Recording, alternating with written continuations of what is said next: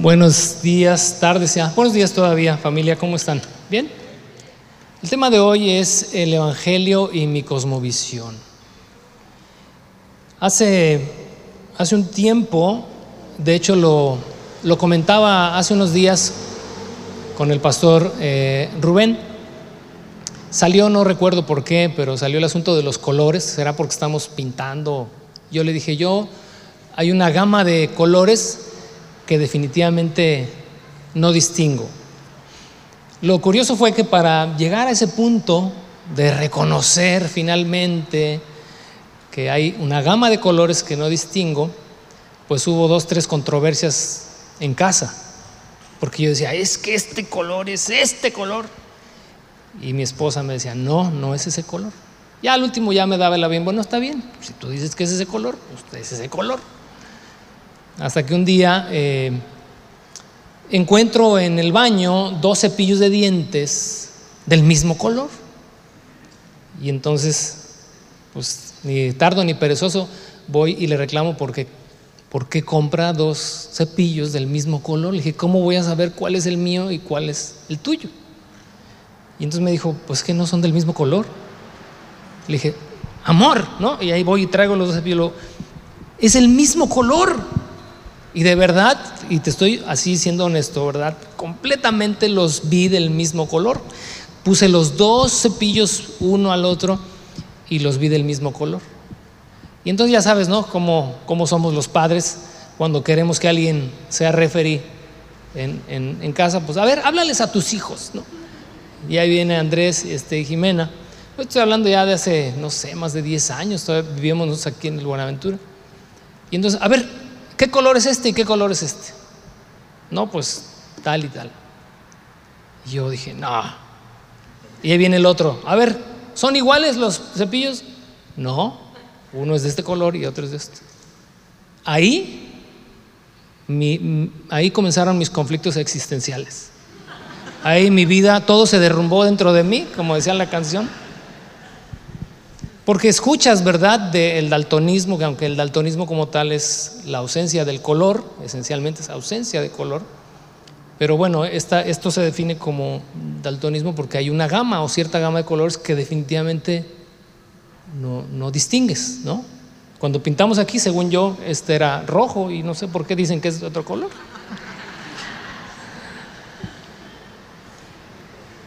Y fíjate que eso me hizo pensar en su momento, y, lo quiero referir en esta ocasión por el tema de hoy, en que podemos estar nosotros convencidos de aquello que vemos, de cómo lo interpretamos, de lo que eso genera en nosotros en cuanto a una creencia, una idea o un concepto.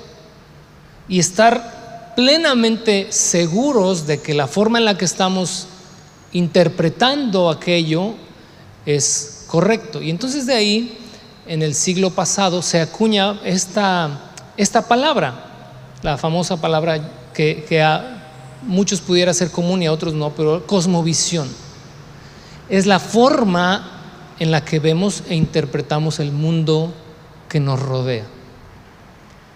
Y cada persona tenemos nuestra propia cosmovisión esos lentes a través de los cuales vemos e interpretamos. No solamente vemos, sino que vemos e interpretamos. Y esa interpretación de lo que pasa a nuestro alrededor genera en nosotros lo que llamamos convicciones, como las convicciones en el color. Yo puedo ver un color que definitivamente, digo, al menos en esa gama, nunca vamos a coincidir al menos que yo eh, sea consciente de que, o que yo no distingo ese color, por lo tanto creo lo que, lo que el otro que sí tiene, eh, que no tiene ese problema, puede distinguir. En el caso de la cosmovisión y el Evangelio, que es eh, lo que hoy quiero compartir contigo, es que hay creo que dos grandes tópicos o dos grandes temas en la vida en las que la cosmovisión necesita ser la adecuada. Pudiéramos estar eh, en desacuerdo en muchas cosas, de la interpretación de muchas cosas. Por los gustos, por las formas, por la experiencia, por la cultura, cosas que uno ve como que no son agradables, para otro pueden ser demasiado agradables. Para ti tal vez, no sé, ver el mar sea lo máximo, ¿no? Y para otro puede decir, no, a mí me encanta el bosque. Es la cosmovisión, la forma en la que interpretamos. Pero creo que hay dos tópicos que sí son relevantes en cuanto a la cosmovisión y cómo interpretamos esas cosas porque nos afectan. Es la vida y la muerte. La vida y la muerte. En la forma en la que interpretemos estas dos cosas, estará definida literalmente nuestra existencia.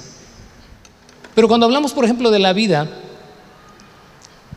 y del concepto que uno tiene de la vida, en este caso de el sentido y el propósito que tiene vivir, la existencia misma, el origen de todas las cosas, cuando hablo de la vida, no hablo solamente del el hecho de que respiremos.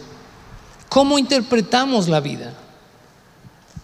Y para muchos antes del Evangelio, porque es el Evangelio, y ahí es donde vamos a llegar y en eso vamos a, a, concluir y eso queremos asentar en nuestro corazón, es el Evangelio lo que nos da la cosmovisión adecuada de la vida y de la muerte. Y Cristo tiene todo que ver en ello, no algo, todo que ver en ello. Pero en cuanto a la perspectiva que tenemos de la vida, sin Cristo o sin el Evangelio, tú escuchas que la perspectiva o la idea que se tiene de la vida, de la existencia, del sentido y del propósito, muchas veces no tiene nada que ver con Dios. Tiene que ver más bien con la forma en la que el ser humano caído, después de que el pecado entró en el hombre, ahora se interpreta la vida. Y de ahí se derivan filosofías, de ahí se derivan eh, estilos de vida, de ahí se deriva el ateísmo, porque entonces el hombre no, no quiere que Dios esté inmerso en su cosmovisión. Venimos del mono o somos el resultado del choque de, de dos planetas o una partícula por ahí donde inicia la vida. Esas son las concepciones y las ideas que se tienen o esa es la cosmovisión que se tiene cuando el Evangelio no está presente. Y muchos de nosotros venimos de ahí. Venimos de pensar en cuanto a la vida, al sentido y su propósito, eh, tal vez en, en cuanto a la búsqueda simplemente del placer. La vida es aquí y es ahora, disfrútala, porque un día te vas a morir y no te vas a llevar nada, ¿no? Fíjate que aún eso, que de repente, aún eso que de repente nosotros tomamos nosotros los creyentes tomamos como una perspectiva adecuada de la vida, fíjate que no lo es. Vamos a Eclesiastés y decimos, ah, es que Salomón dijo, pues, comamos y bebamos, en el buen sentido, ¿verdad? Pues que mañana moriremos, no te vas a llevar nada cuando mueras. Salomón no tenía la cosmovisión que tenemos nosotros hoy por el Evangelio. Salomón, igual que muchos en el Antiguo Testamento, pues consideraban que una vez que te mueres, pues ahí termina absolutamente todo. Pero el Evangelio viene a traer a, nuestra vida una realidad distinta, una realidad basada en la verdad, una realidad basada en la verdad de Dios. Y eso es lo que nos alinea internamente en nuestro corazón y en nuestros pensamientos para tener la cosmovisión adecuada. Por lo tanto, el pues tú disfruta ahorita porque mañana ya te vas a morir. Fíjate que tiene poco, muy poco de bíblico o muy poco de Dios o muy poco de cristiano, como lo quieras llamar. Hace, hace, hace tiempo, todavía me gusta viajar. Digo, ¿a quién no le gusta salir un poquito de la rutina y distraerse? Nada de malo hay en ello. Pero sí creo que en algún punto de mi vida, y te estoy hablando de mi vida cristiana, pensaba, es que hay que viajar, porque no te vas a llevar nada cuando te mueras. Vende el carro y con eso viajamos, porque no te vas a llevar nada. Después de haber viajado algo, he llegado a una conclusión. Híjole, como Salomón, ¿verdad? Das tantas vueltas en la vida para llegar a algo tan simple. Pues ni el viaje te lo vas a llevar. Ni la experiencia, ni la buena experiencia, ni lo que disfrutaste, no te vas a llevar nada. Literalmente, ni las experiencias te vas a llevar. Te pregunto, cuando muramos, ¿realmente nos iremos después de que crucemos el umbral de la muerte? Ah, estoy satisfecho porque, porque viaje. Vieras que qué hermosa fue la vida porque viajé. O qué hermosa fue la vida porque disfruté. Qué hermosa fue la vida porque pude ver a mis nietos. Qué bueno que me morí hasta los 120. Ay, Dios te guarde, ¿verdad? Pero qué bueno que me morí hasta los 120 porque logré ver hasta mis tataranietos. Ni esas satisfacciones te las llevas. Te duran mientras vives. Por lo tanto, son seculares. ¿Qué significa que sean seculares o una cosmovisión secular? Secular significa que dura un siglo, viene de la palabra siglo. Y no significa que literalmente dura 100 años, sino que alude a la idea de que es temporal y no es eterno. Nuestra cosmovisión debe ser renovada continuamente por el Evangelio. El otro tópico es la muerte, te decía hace un momento. Porque cuando pensamos en la muerte, se deriva de ahí entonces pues el juicio eterno, la rendición de cuentas. En el corazón del ser humano está implícita esa está incrustado ese chip creyentes y hasta no creyentes, de alguna manera tenemos eso en el corazón de que cuando muramos tenemos que ir a dar cuentas de lo que hayamos hecho en la vida. Y incrustado tenemos también el hecho de que hay una eternidad. Pero en la cosmovisión aislada del Evangelio, pues la reencarnación entra perfectamente.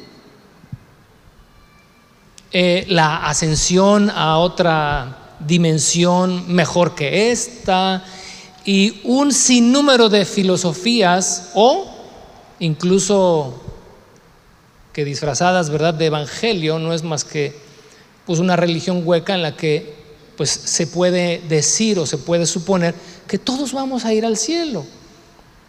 Porque Dios es bueno y Dios no va a mandar a nadie al infierno, etcétera, etcétera, etcétera. Y entonces si te das cuenta en estos dos tópicos o en estos dos temas, que son creo los más trascendentes en el ser humano, la vida y la muerte, porque honestamente no creo que haya otro tópico más relevante que estos dos en nuestra existencia. Porque estamos aquí y número uno, vivimos. Ya nacimos y aquí estamos. Y número dos, todos los que aquí estamos, nos vamos a morir. Al menos en eso creo que sí estamos de acuerdo, ¿verdad? Pero ¿cómo el Evangelio impacta en estos dos asuntos? ¿O cómo tendría que impactar el Evangelio en estos dos asuntos? Quiero que me acompañes a el libro de los Hechos.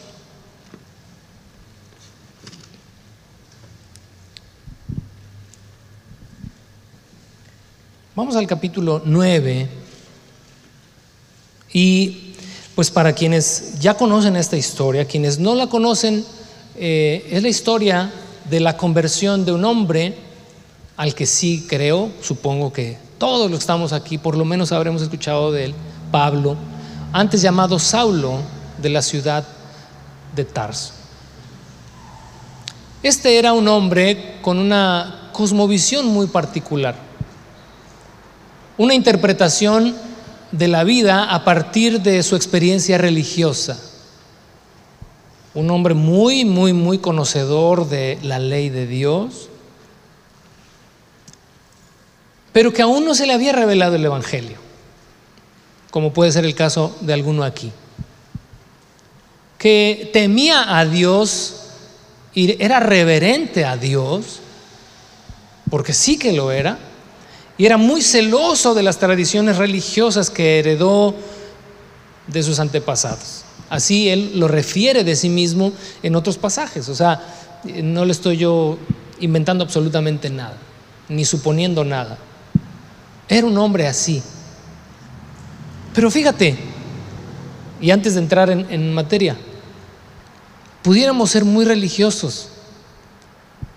Tal vez, tal vez, si estás aquí y es tu primera vez con nosotros y profesas cualquier otra religión o cualquier religión, si el Evangelio no ha trastornado y no ha removido tu cosmovisión, pues pudiéramos estar igual que Pablo o Saulo, de Tarso, malinterpretando, haciendo una lectura equivocada del mundo que me rodea. Y puedes estar tú mega convencido. No, es que a mí esto me enseñaron. A mí así me dijeron que son las cosas y así tienen que ser. Y así me voy a morir. Vine porque mi mujer me dijo que viniera o vine porque mis hijos me trajeron, pero yo no dejo de creer esto que creo. Pues estás igual que yo con el cepillo de dientes, convencido de una realidad que quizás no está fundamentada en una verdad. Es la historia de Pablo. Y entonces hoy quiero tomar ese momento, ese parteaguas en su vida, para ilustrar precisamente el poder del Evangelio en la cosmovisión de las personas en cuanto a la vida y la muerte. Vamos al capítulo 9. Vamos a leer los versos 1 al 9. Vamos a dividirlo en tres secciones, lo que hoy vamos a leer, pero vamos al verso 1 al 9. Y dice el verso 1, mientras tanto, Saulo pronunciaba amenazas en cada palabra y estaba ansioso por matar a los seguidores del Señor. Así que acudió al sumo sacerdote. Le pidió cartas dirigidas a las sinagogas de Damasco para solicitarles su cooperación en el arresto de los seguidores del camino que se encontraran ahí. Su intención era llevarlos a hombres y mujeres por igual, de regreso a Jerusalén encadenados. Al acercarse a Damasco para cumplir esa misión, una luz del cielo de repente brilló alrededor de él. Saulo cayó al suelo y oyó una voz que le decía, Saulo, Saulo, ¿por qué me persigues? ¿Quién eres, Señor? preguntó Saulo. Yo soy Jesús, a quien tú persigues, contestó la voz. Ahora levántate, entra en la ciudad y se te dirá lo que debes hacer.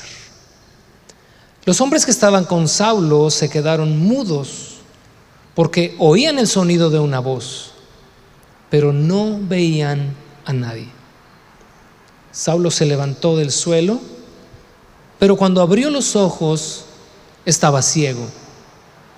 Entonces sus acompañantes lo llevaron de la mano hasta Damasco. Permaneció allí, ciego, durante tres días sin comer ni beber. Un hombre religioso, un hombre con una misión y con una firme determinación de acabar con todos los cristianos, porque son la escoria del mundo. Y Dios, según él, Dios me manda que los acabe, porque van a contaminar nuestras creencias y van a acabar con nuestras costumbres. Es la cosmovisión de un hombre, la interpretación que él hace sin embargo, hay algo interesante en este relato. Y lo primero es que en esta determinación y en esta decisión, basado en una convicción, por supuesto, Saulo no tiene ni la menor duda que lo que está haciendo, y lo refiere así en alguna de sus epístolas, él está seguro de que lo que hace le agrada a Dios. Sin embargo, dice aquí la historia, que una luz brillante le rodeó. Y era tal la intensidad de esta luz que le hizo caer al suelo. Y entonces eso me hace pensar en una cosa, que para que nuestra cosmovisión y nuestra interpretación de la vida y de la muerte se vean completamente afectadas por el Evangelio, es necesario que la luz del Evangelio llegue a tu vida y llegue a mi vida. De otra manera, estaremos interpretando equivocadamente. En la cosmovisión aislada del Evangelio o una cosmovisión carente del poder del Evangelio, nos hace interpretar la vida como podemos y como queremos. Y sacar conclusiones que no tienen nada que ver con la realidad. Por ejemplo, estás comiendo y de repente se para una mosca y la quieres matar y alguien te dice, no, no, no la mates. Puede ser mi mamá.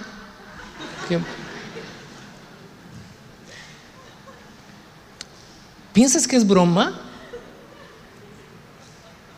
Pues no es broma. Para quien cree en la reencarnación, hablando aquí en el tópico de la muerte, esa es su realidad, esa es su convicción.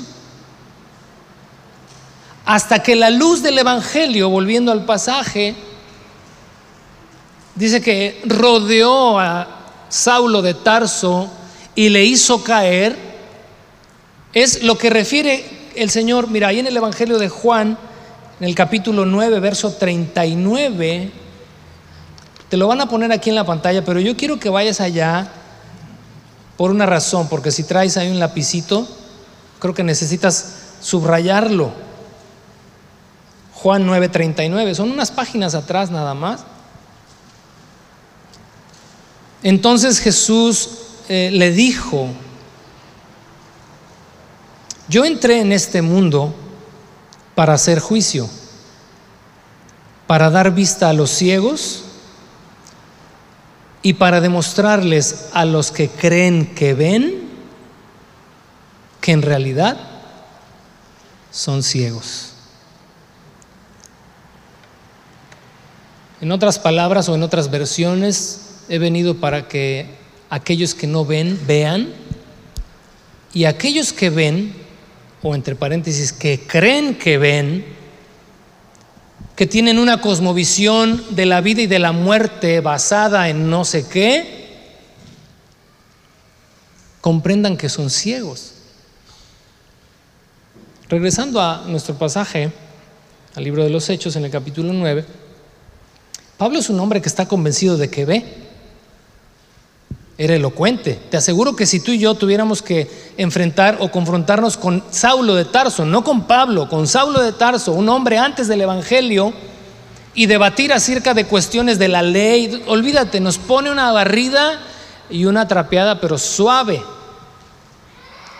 Pero convencido estoy de esto, de que si tuviéramos que confrontarnos con Saulo de Tarso, desde nuestra posición hoy como creyentes, nacidos en el Evangelio y afectados en nuestra cosmovisión por el Evangelio, claro que sí le damos batería, ¿o no? No en los asuntos quizás de la ley, pero en cuanto a este concepto de vida y muerte, en cuanto al poder de Dios en la vida y en la muerte de una persona, sí le damos batería a él y a cualquiera.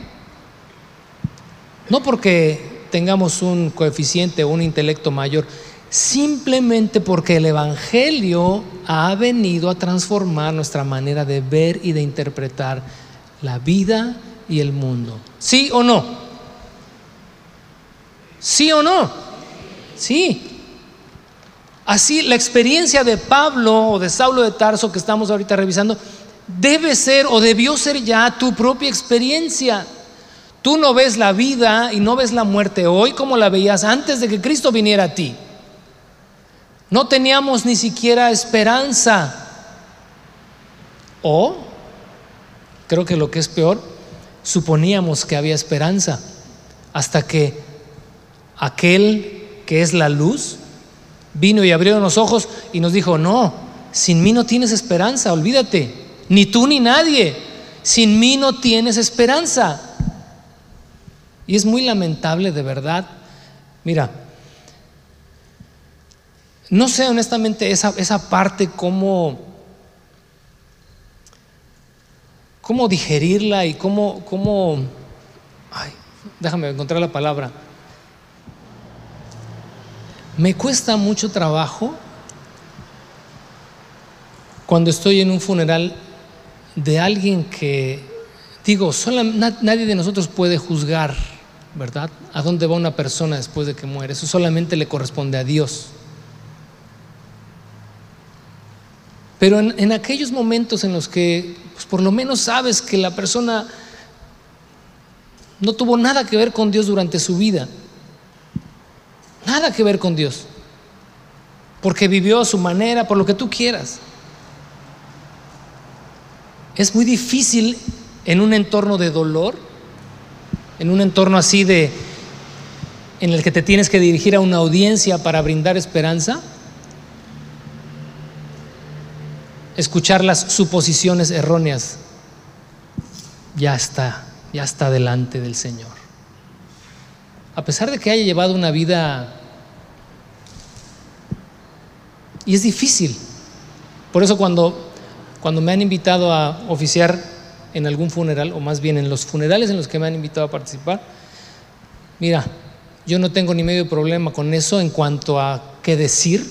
Me cuesta trabajo cómo lo, asimilo, porque veo estas cosmovisiones no basadas en la verdad, pero no puedes llegar y decirle, ay, no, hombre, claro que no.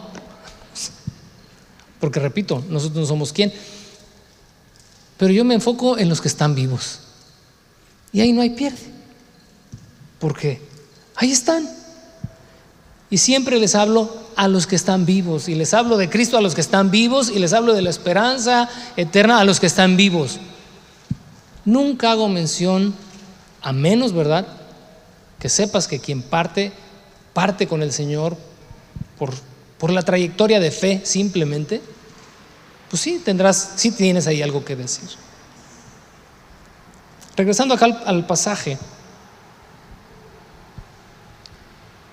hay algo interesante a observar en el verso en el verso 7. Los hombres que estaban, dice con Saulo, quedaron mudos. Ellos oían el sonido de una voz. Dice, pero no veían a nadie. Cuando se levantó del suelo, Saulo se levantó y dice, pero cuando abrió los ojos, estaba ciego. El hombre que creía que veía, quedó ciego. Yo me pregunté a la hora de pasar por, por aquí, ¿cuál fue, quiero obviamente suponer, cuál fue la razón por la que el Señor hizo esto? Porque bien pudo haberle rodeado de esta luz, mandarlo al suelo y Señor, ¿quién eres? Y él decirle, yo soy Jesús a quien tú persigues y es momento de que te detengas y es momento de que dejes de perseguirme. Pero la luz provocó ceguera en Pablo. Y me pregunto, ¿por qué? ¿Y sabes qué? Creo que la respuesta viene, viene más adelante Dice el verso 9 que estuvo ciego durante cuánto tiempo? Tres días. Y los tres días, en más de una ocasión en la escritura, son una forma de expresar el nuevo nacimiento o de identificar el nuevo nacimiento. Lo vemos en Jonás, que estuvo en la ballena también tres días, y lo vemos en, otros eh, acontecimientos en la escritura en los que esos tres días definen el nuevo nacimiento. Abraham cuando lleva a sacrificar a su hijo dice que viajaron durante tres días entre su casa y el monte Moriah. Y cuando pasamos por Génesis en aquel momento te, decía yo, estos tres días representan la muerte, porque Isaac volvió a la vida, por así decirlo, cuando el Señor, ¿verdad?, libró a Abraham de poner su mano sobre él. Y entonces todas estas cosas definen el nuevo nacimiento. Lo que está pasando en la vida de Saúl aquí, cuando queda, de Saulo, perdón, cuando queda ciego durante tres días, Es porque el Evangelio está llegando a él para cambiar su manera de pensar. La segunda sección, vamos al verso 10. Ahora bien, dice, había un creyente en Damasco llamado Ananías. El Señor le habló en una visión, lo llamó Ananías. Sí, Señor, respondió. El Señor le dijo, ve a la calle llamada derecha, a la casa de Judas. Cuando llegues, pregunta por un hombre de Tarso que se llama Saulo. En este momento, él está qué? Orando. ¿Qué crees que estaba en ese momento Pablo, Saulo, perdón, preguntando? Señor, quiero ver. Señor, permíteme ver otra vez. Señor, explícame qué me pasó. Señor, explícame quién eres tú. Porque quiero que, que, consideres esto. Esos tres días para Saulo de Tarso fueron el antes y el después. Imagínate toda, cuando dice que no quiso ni comer ni beber, no creas que me voy a poner en ayuno. Estaba tratando seguramente de entender qué es lo que había pasado con todo lo que él había creído toda su vida. Esto es lo que he creído y por lo que he dado mi vida entera.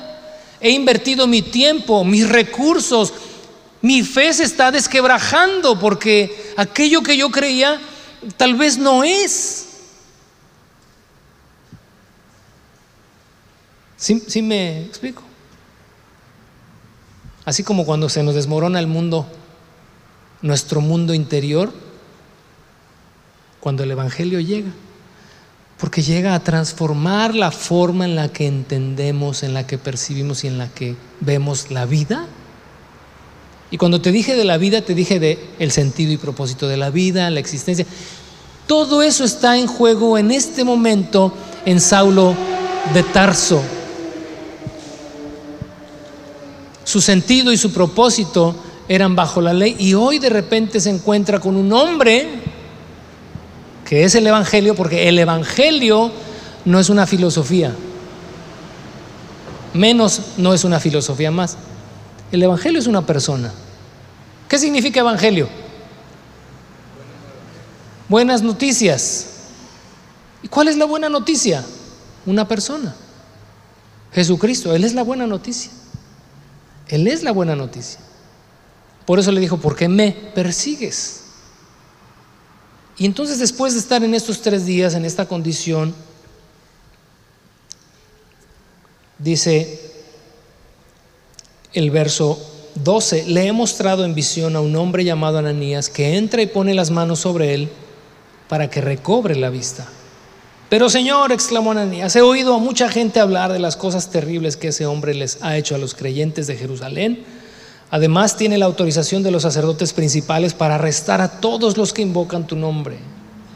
El Señor le dijo, ve, porque Él es mi instrumento elegido para llevar mi mensaje, para llevar mi mensaje a los gentiles y a reyes, como también al pueblo de Israel y le voy a mostrar cuánto debe sufrir por mi nombre. Así que Ananías fue y encontró a Saulo, puso sus manos sobre él y dijo, hermano Saulo, el Señor Jesús, quien se te apareció en el camino, me ha enviado para que recobres la vista y seas lleno del Espíritu Santo. Al instante algo como escamas cayó de los ojos de Saulo y recobró la vista. Luego se levantó y fue bautizado. Después comió algo y recuperó las fuerzas. Número uno, Cristo se interpone en nuestro camino. No supongamos nunca que nosotros vinimos a Él. Él se acercó a nosotros.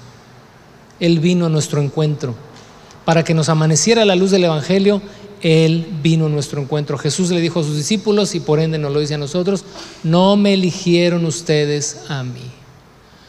Yo los elegí a ustedes, dice el Señor, y los he enviado para que vayan y lleven fruto y su fruto permanezca. No es tu iniciativa ni es la mía, es la iniciativa del Señor de venir y así como Saulo de Tarso encontrarnos en nuestro camino. Y aquí nuestro camino representa nuestra forma de pensar y por ende nuestra forma de vivir. Además de eso, es interesante aquí que cuando Ananías puso sus manos sobre él, dice, cayeron de sus ojos como escamas. No eran escamas, como escamas. Algo parecido a las escamas de un pez. Y sabes que esto no simboliza más que estos velos a través de los cuales el mundo interpreta la vida y la muerte. Estas cataratas a través de las cuales suponemos, sin el Evangelio, suponemos ver. Tal vez es tu caso hoy. Tal vez esto está definiendo tu propia condición. No queremos hoy invitarte a que adoptes nuestra filosofía. Queremos invitar a que el Señor venga y quite Él las escamas de tus ojos para que puedas ver con claridad e interpretar a partir del Evangelio. La última sección, y con esto vamos a terminar, versos 20 al 22,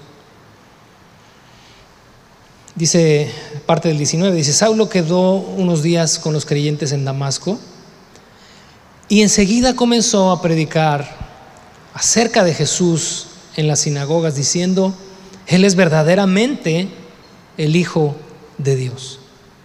Todos los que lo oían quedaban asombrados. ¿No es este el mismo hombre que causó tantos estragos entre los seguidores de Jesús en Jerusalén? Se preguntaban. ¿Y no llegó aquí para arrestarlos y llevarlos encadenados ante los sacerdotes principales? Verso 22. La predicación de Saulo se hacía cada vez más poderosa. Y los judíos de Damasco no podían refutar las pruebas de que Jesús de verdad era el Mesías. Fíjate el punto al que su cosmovisión fue trastornada, que comenzó a predicar de aquel a quien él perseguía. Ahora estos que eran los aleluyas, pues ahora este era un predicador aleluyo también. ¿Te suena familiar? Aquello que tanto criticabas es lo que hoy estás haciendo, para bien. A estos hermanitos de la religión, una bola de ignorantes no saben nada. Bueno, pues bienvenido a la casa de los ignorantes, ¿no? No, hay puro, puro rehabilitado, dicen. Pues sí, exactamente. Puro rehabilitado, ¿o no? Digo, para los que no me conocen, no vayan a decir, ah, ya decía yo, tenía cara de delincuente. No, rehabilitado del alma, del corazón y del espíritu, ¿no? ¿O no? Estábamos todos, como dice por ahí un amigo, para el perro, ¿no? De verdad no dábamos una. Sin el Evangelio y sin Cristo no dábamos una. Y estamos en este proceso de rehabilitación. Ahora, en esta sección, me encanta esta sección por lo siguiente. Una, porque dice que lo primero que Pablo empezó a predicar es que Jesús es el Hijo de Dios. La primera convicción que viene a nuestra vida por el Evangelio y lo que comienza a cambiar nuestra manera de pensar es que Jesús es el Hijo de Dios y todas las implicaciones que esto tiene en los dos tópicos de los que te mencioné al principio, en la vida y en la muerte. La vida ahora tiene sentido y tiene propósito solamente en Cristo. Y no solamente la vida tiene sentido, también la muerte, ¿o no? También la muerte.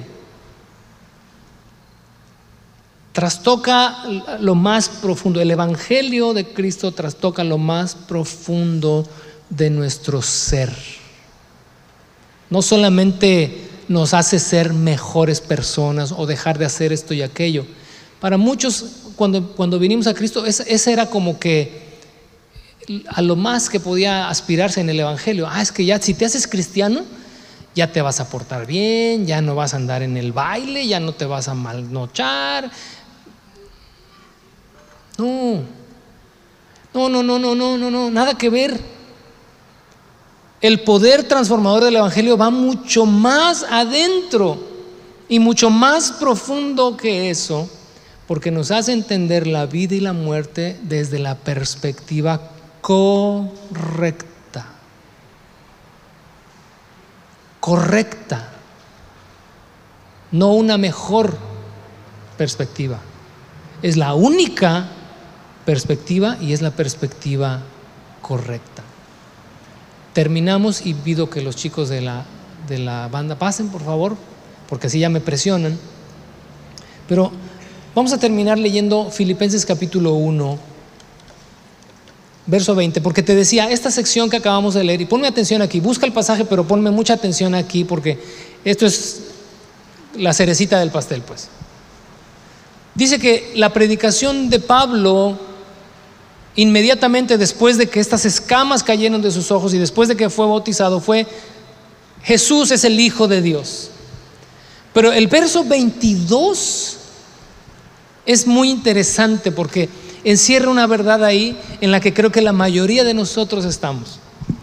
Dice, y la predicación de Pablo se hacía cada vez más poderosa. ¿Puedes repetir esto conmigo?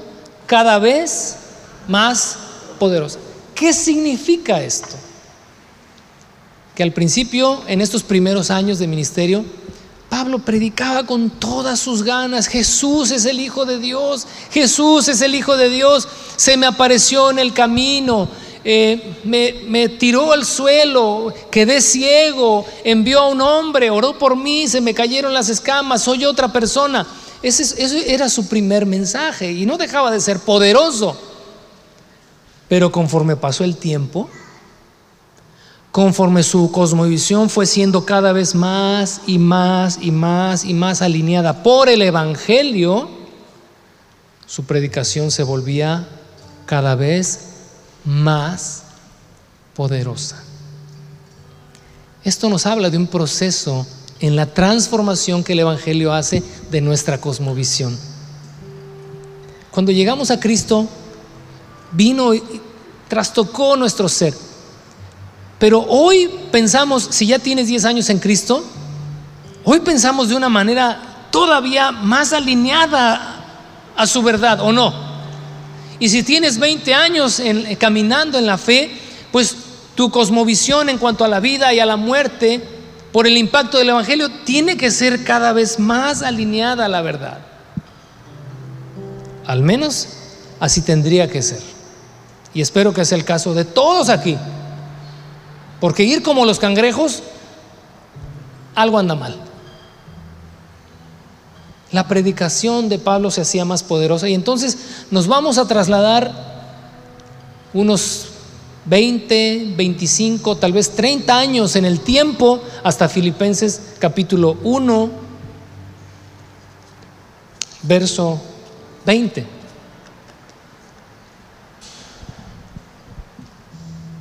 Estamos en la cerecita del pastel y necesito aquí toda tu atención. ¿Estás ahí ya? Filipenses 1.20. A escasos seis años de, terminar su, su ministerio y de terminar con su vida, quiero que observes la madurez de un hombre que fue transformado en su cosmovisión de la vida y de la muerte por el Evangelio. Tengo la plena seguridad y la esperanza de que jamás seré avergonzado, sino que seguiré actuando con valor por Cristo, como lo he hecho en el pasado. Y confío que mi vida dará honor a Cristo, sea que yo viva o muera. Los grandes tópicos, la vida y la muerte, aquí tiene un sentido. Mi vida y mi muerte tienen un propósito, dar honor a Cristo. David decía, Señor, si yo me muero, pues ahí en la tumba, ¿cómo te voy a alabar? La cosmovisión del Antiguo Testamento no es la misma que tenemos en el Evangelio. Salomón decía, no, pues cuando te mueres, ahí se acaba todo. Lo mejor que puedes hacer es comer, beber, disfrutar de tu trabajo, Ten cuidado con ver esas cosas, al, no a la luz del Evangelio, porque podemos equivocarnos. Para Pablo, la cosmovisión aquí es una cosmovisión totalmente madura, alineada y 100% espiritual. Mi vida tiene un sentido, dar honor a Cristo, y mi muerte también le va a honrar.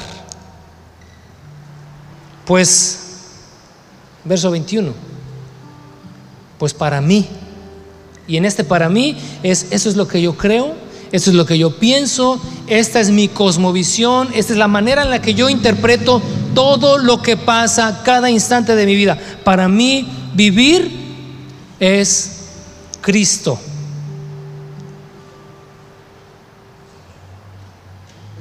Y morir es aún mejor.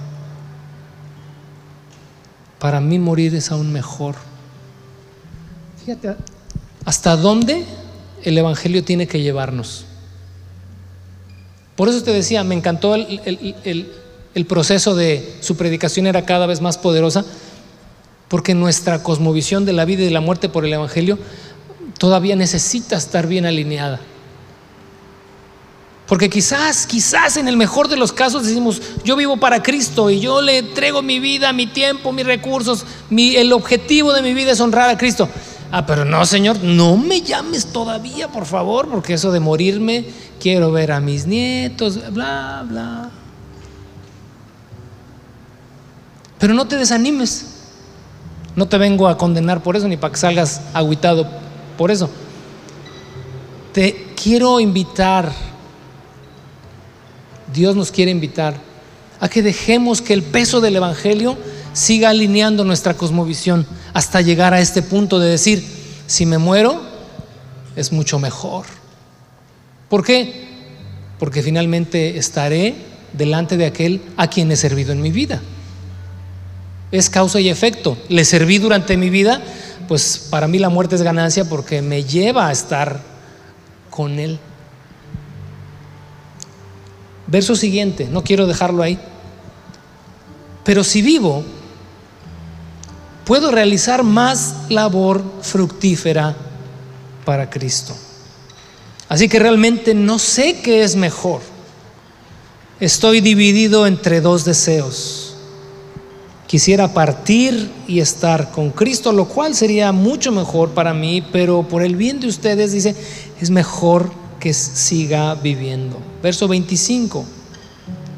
Al estar consciente de esto, Estoy convencido de que seguiré con vida para continuar ayudándolos a todos ustedes a crecer y experimentar la alegría de su fe.